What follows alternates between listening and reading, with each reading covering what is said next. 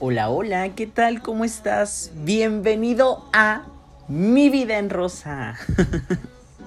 Me da muchísimo gusto tenerte una semana más, un capítulo más. Y qué nervios, estamos por terminar esta temporada. ¿De qué vamos a platicar el día de hoy? Hoy vamos a platicar sobre algo que tenía por ahí pendientillo, una charla de café. El día de hoy no va a haber tanto, tanta exageración, tanto drama. Bueno, vemos. Te invito a que vayas por tu bebida favorita, te refresques. Espero hayas pasado una excelente Navidad. Yo estoy muy emocionado. Mi grupo pop favorito. Mañana, sábado, se presenta. Bueno, más bien, hará una presentación en línea. O sea, pero de eso a nada, eso. y hoy vamos a platicar sobre nadie duele para siempre. Es cierto que cuando nosotros terminamos con una persona, no mames, nos duele hasta los huevos. y de eso, justo de eso vamos a platicar el día de hoy.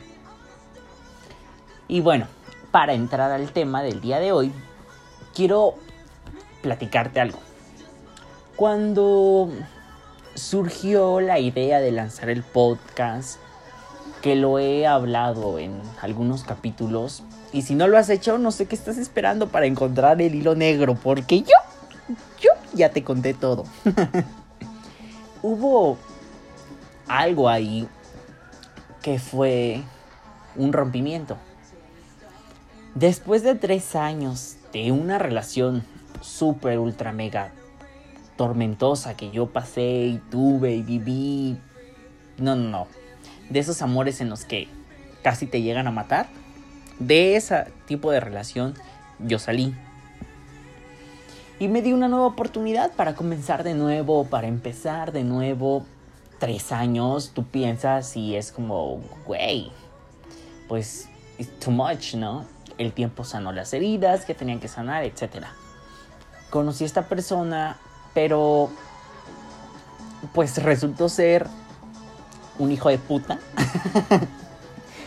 y las cosas pues no funcionaron tan bien por mil y circunstancias en las que obviamente hubo problemas de infidelidades, mentiras, eh, dramas de mi parte, cosas por el estilo, muchísimos engaños y cosas que van perjudicando y van deteriorando una relación, estaban ahí convergiendo, pero pues todos sabemos que nos aferramos a veces a una persona. Usualmente somos o soy una persona que se aferra a momentos, a situaciones y me cuesta mucho dejar ir. Cuando esto pasó, yo me sentía muy mal. Yo termino con él y, güey, fue el peor momento o de los peores momentos que he vivido.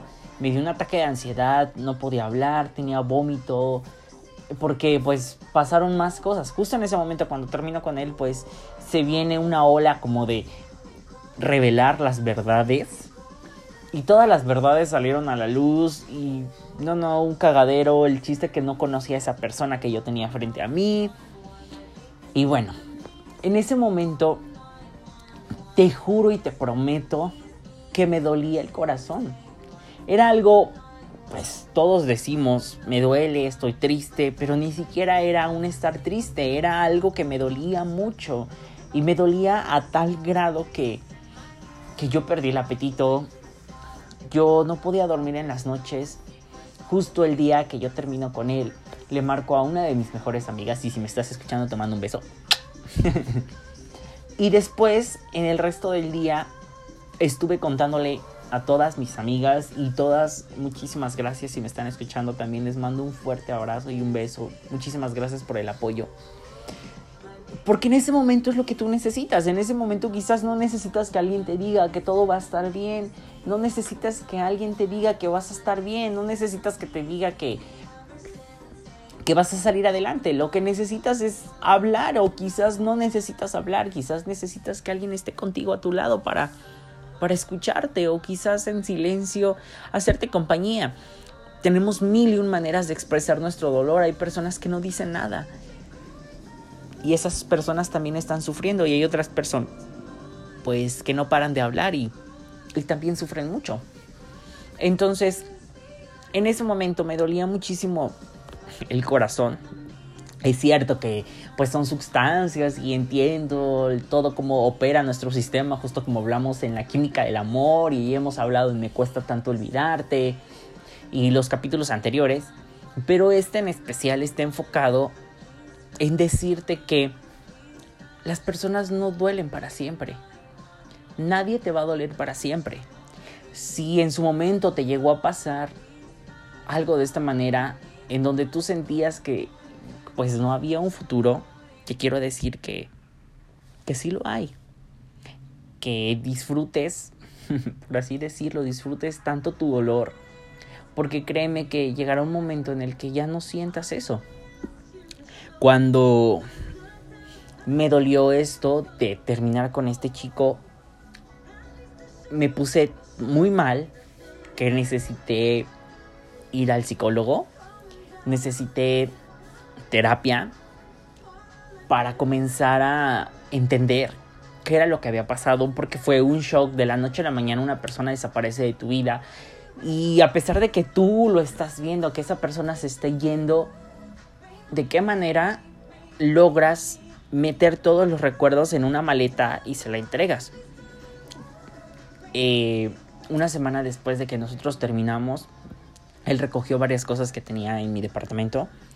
Lo vi, pero me preparé esa semana antes de verlo con terapia, tratando de trabajar en mí, tratando de comprender, porque lo que yo no tenía que hacer era caer o darle pauta para que él creyera que yo quería regresar con él, que me estaba mordiendo los labios por decirle que sí, que me mordía el corazón por decirle que sí, que estaba súper obsesionado con decirle que sí, pero ya no era sano. Estar ahí lo único que me iba a ocasionar era seguir en un estado placebo en el que todos nos hemos puesto en el que creemos que estamos en una relación buena, en el que pensamos que estamos en algo bien, pero que en la realidad esas relaciones ya no funcionan. ¿Te ha pasado que estás en una relación en la que te sientes mal y en la que son más bajones que subidas, en donde estás en una montaña rusa, que a veces estás súper arriba y en otros días estás súper ultra mega abajo y de repente despiertas un día y estás confundido? Pues así mi relación mi relación al último se desgastó tanto, pero yo tenía muy arraigada la esperanza de, de creer y pensar que las cosas iban a funcionar porque pues después de tres años, como una relación mía iba a fracasar, yo me tenía que esforzar, yo tenía que demostrarle a las personas que yo era una persona capaz de tener una relación estable, sana, que iban a decir mis amigas, que iba a decir el resto de las personas que ya lo conocía, que ya nos habían visto juntos, que iba a decir yo mismo de mí. Y la realidad es que eso no importa. Lo cierto es que yo tenía la última palabra, pero puta, yo no lograba entender eso. Yo estaba pues muy mal. Yo solamente sabía que quería correr atrás de él y decirle, ¿sabes qué? No te vayas y dame una 25 oportunidad y no hay que echar en saco roto todo este tiempo que hemos estado juntos. Porque nuestra relación lo vale, porque hemos vivido cosas muy lindas, porque, mira, todo, todo ese tipo de argumentos que tú y yo hemos dicho, créeme que los utilicé. Pero esta persona se fue. El punto es que después lo vi, le entregué sus cosas. El día que lo vi, te prometo y te puedo asegurar que me dolió un putero. Lo vi, pero yo estaba firme en no doblegarme, en no caer. Soy una persona súper orgullosa, ya lo sabes. Entonces, parte de eso era, güey, ¿dónde está mi orgullo? No me voy a poner a tus pies para demostrarte que tú tienes el control sobre mis emociones. Le entregué sus cosas, me di la vuelta literal, así, tal cual la escena, te entrego las cosas, huele mi shampoo y me fui corriendo. en valiente, ya te la sabes. regresé a mi departamento y me puse a llorar.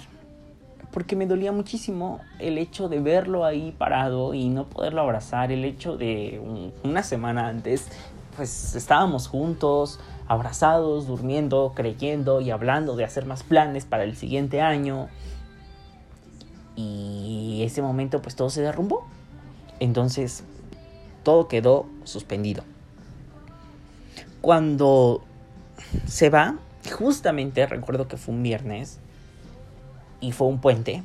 Regresando del puente, como tú lo sabes, comenzó la pandemia. Te estoy hablando de marzo de este año. Entonces, mi rutina o lo que yo creía que me iba a ayudar, pues, oh sorpresa, ya no iba a funcionar. ¿Y por qué no iba a funcionar? Porque resulta ser que en el trabajo, a pesar de que yo nunca dejé de trabajar en la pandemia, yo tenía que acudir un día sí, eh, un día no, tres días sí, un día no, etcétera, ¿no? El día siguiente que regresamos de trabajar, o sea, el martes, yo voy caminando por la calle, escucho una canción y me puse a llorar en la calle. Y yo sin poder detener el llanto porque era tan grande el sentimiento que yo tenía atorado en el pecho que a pesar de que yo ya lo había platicado con varias personas, a pesar de que ya le había llorado, no era suficiente. Yo quería seguir llorando porque por dentro me estaba muriendo. Yo me sentía muy, muy mal. Llego al trabajo, mis compañeros de trabajo viéndome como, güey, ¿qué pedo? ¿Te asaltaron? ¿Qué chingado tienes? Y yo, no, no puedo hablar. o sea, yo deshecho, literal, ahogándome en mi llanto. Y después de esto, ya estaba la pandemia. Me voy unos días a casa de mis papás. Eh, la pandemia se viene el, uno como el pico más grande. Entonces, pues las noches para mí se pusieron tremendamente horribles. Al grado de no dormía. Comencé a tomar test para dormir, no me quise hacer adicto a pastillas ni medicamentos porque yo sabía que tenía que recuperar mi sueño, tenía que recuperar mi apetito, tenía que recuperar las ilusiones, tenía que recuperarme al 100, pero todavía no era momento. No dormía en las noches, como te comento, y si te ha pasado, te lo digo desde este momento, eso es normal. Cuando tú no puedes dormir y le das vueltas a la cama, dándole mil y un vueltas al asunto en donde tú piensas que hubiera pasado si, que hubiera, y te digo algo, los hubiera, son unas cadenas tan horribles que nos atan a cosas del pasado que créeme que jamás van a cambiar. Esos hubiera, esos planes, ese regreso al pasado que queremos hacer, no se puede. Entonces, las cosas yo no las podía cambiar. Yo no las puedo cambiar y no las cambiaría. Pero, pues te estoy hablando de marzo, abril, esa transición fue muy, muy, muy dolorosa. Porque, puta, pues yo seguía llorando. Yo seguía mal en las noches, no dormía. Y pues el insomnio estaba presente en mi día a día, me veía muy demacrado, no paraba de... A veces estaba sábados o domingos literal acostado en la cama y comenzaba a llorar y era como, güey, no mames, otra vez estás llorando, ¿por qué estás llorando? O sea, cálmate, ¿qué tienes? Y no encontraba la salida. Porque además, pues resulta ser que ya no tuve la posibilidad de ir a ver a mis amigas de frente y llorar con ellas y quizás irme a un antro y ponerme súper pedo y mover el culo hasta el piso y besarme con cien mil extraños. bueno, no porque ya había COVID. bueno, si no hubiera, si no existiera COVID, maybe. Pero ya no pude hacer estas cosas, ¿sabes? Ya no pude salir, estaba encerrado en mi casa, estaba encerrado en mí mismo, con mis problemas. Y pues me sentía muy mal. Y yo me decía, güey, neta te duele tanto, ¿por qué te duele tanto? ¿Por qué? ¿Por qué? ¿Por qué? Yo trataba de buscarle un porqué y un porqué y un porqué. Y el punto, que el porqué ya lo sabía, era porque lo amaba, lo amé. Pero también estaba atado a una persona que yo no conocía, que era la misma persona que estaba frente a mí, pero cuando descubrí todo el sinfín de cosas que hizo, era una persona nueva, que justamente acababa de conocer y ese choque que sucede cuando tú crees conocer a una persona y de repente te muestra otra faceta, justo eso estaba pasándome. El punto es que un día, y esto creo que nunca en la vida lo he hablado, era más o menos mayo, recuerdo que fue mayo, estaba en la casa de mis papás, estaba lloviendo, y recuerdo que una amiga me dijo, habla con la luna y cuéntale tus problemas, y vas a ver que te hace caso, ¿no? Entre sus creencias. Justo ese día me acosté literal en el balcón. Mm, estaba lloviendo, yo, yo recuerdo que me recosté. Y fue... Lloré muchísimo, pero fue un llanto como... Un llanto curativo. Si te ha pasado ese llanto que tú dices... Ah, creo que ya fue suficiente. Lloré. Y los días posteriores pude recuperar el sueño. Te hablo que no pude dormir como tres meses más o menos tres meses no comía bien y después comencé a darle duro a hacer ejercicio, me levantaba más temprano para hacer otras cosas y de repente, pa, llegamos a diciembre.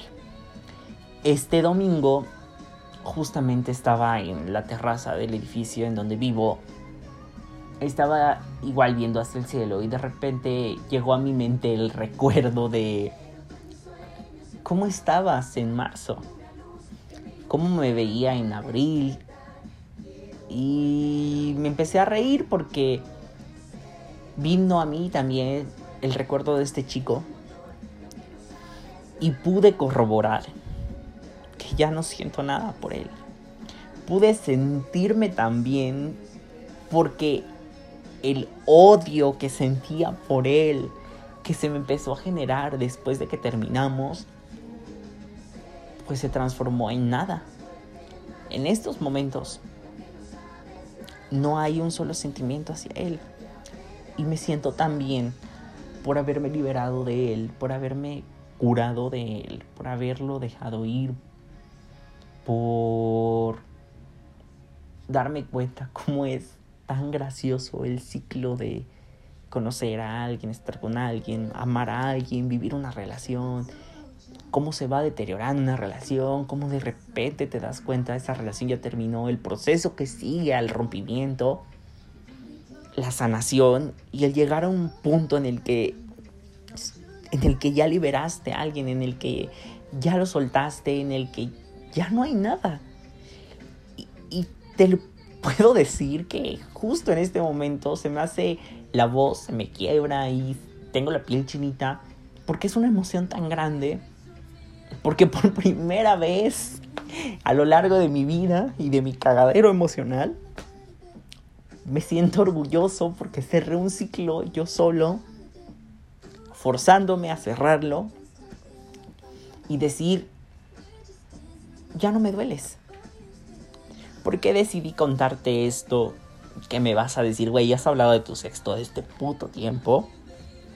Porque justamente este podcast nació por eso porque el podcast lo hice como una terapia para poder salir adelante de mis problemas. Porque te quiero decir que si tú estás atravesando por una relación que ya no te hace feliz, tengas el valor de irte de ahí. Que si tú perdiste a alguien, que si el chico que te gusta, a él no le gustas tanto, no te preocupes. Créeme y te aseguro cuando tú te dispongas a soltar a estas personas, vas a encontrar un amor tan grande, inmenso, y vas a encontrar cosas súper geniales en el futuro y que quizás ya están en tu presente, pero como estás cegada por lo que te está sucediendo, no alcanzamos a ver todo el panorama. Cuando tú te dispones a quitarte esa venda de los ojos, a continuar, a caminar, a salir adelante, créeme, y te lo puedo garantizar, que tu vida va a mejorar. Todo la ansiedad, el miedo, el trastorno, la depresión, la tristeza, los enfados, los enojos, los celos, todo ese cúmulo de energías negativas se van. Porque hay personas que consumen tu energía. Y lo que tenemos que hacer es mandarlos a la verga. no hay otra respuesta. Cuando tú sientas que una persona te está consumiendo, cuando una persona te genera ansiedad, cuando una persona te genera miedo, inseguridad, ahí no es. Y debes de irte. Debes aprender a ver las señales, porque las señales son tan grandes, pero una es pendeja y se hace la ciega. Pero créeme que las señales están ahí y justamente cuando las ves, tu vida comienza a cambiar. Espero y el podcast del día de hoy te haya gustado. Yo te quiero invitar a que a que te atrevas a soltar a las personas. Si ya soltaste a alguien, déjame tu comentario. Recuerda seguir este podcast, recuerda compartirlo. Quizás a alguien le funciona más que a ti. Si en este momento a ti no te funciona, se lo puedes mandar a tu amix que quizás en este momento necesite escuchar un pendeja, ya deja más a ese hombre que nunca te va a hacer caso y tú vales más. Y justamente yo se lo voy a decir. Amiga, date cuenta. Y espero de todo corazón que si ya soltaste a alguien que no servía en tu vida, logres encontrarte a ti misma, a ti mismo, que encuentres muchísimo amor en ti, y te espero la siguiente semana para darle un cierre a este tu podcast favorito. Bueno, a la temporada 2. te espero el siguiente viernes, te mando un beso, un abrazo y te vuelvo a asegurar que, y te reitero que, nadie duele para siempre. Te mando un beso, un abrazo. ¡Feliz Navidad! Cuídate mucho. Bye bye.